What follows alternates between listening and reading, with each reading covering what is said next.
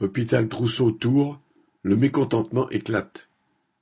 Mardi 28 novembre en début d'après-midi, plusieurs dizaines de travailleurs de différents services de l'hôpital Trousseau, le site du CHRU au sud de l'agglo de Tours, entre parenthèses, accompagnés de quelques représentants des syndicats, se sont rassemblés devant l'entrée pour crier leur ras-le-bol.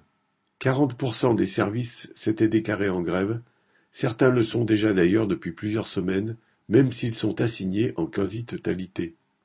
Comme dans la plupart des hôpitaux du pays, la revendication essentielle est d'avoir des effectifs en nombre suffisant. Il y en a assez des plannings bouleversés au dernier moment, de devoir s'occuper seul de 17 à 18 patients la nuit, de devoir laisser un service en charge à deux nouvelles venues et une intérimaire, de devoir tout assurer avec six aides-soignantes au lieu de onze à l'effectif théorique, et tant d'autres exemples évoqués au rassemblement. Les syndicats chiffrent à deux cents les embauches nécessaires sur le site, le DRH en annonçait soixante-dix pour du remplacement. À peine quelques jours auparavant, dans la presse locale, la directrice du CHRU se déclarait ouverte au dialogue social.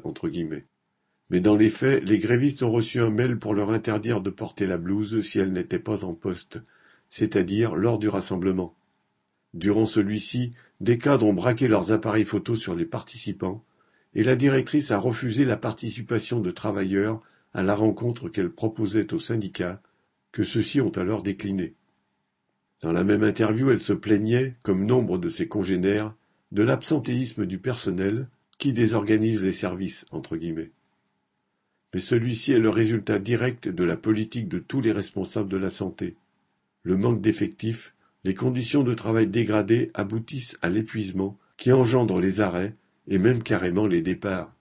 Sans des crédits massifs permettant des embauches massives, par centaines dans tous les hôpitaux, rien ne pourra diminuer cet absentéisme.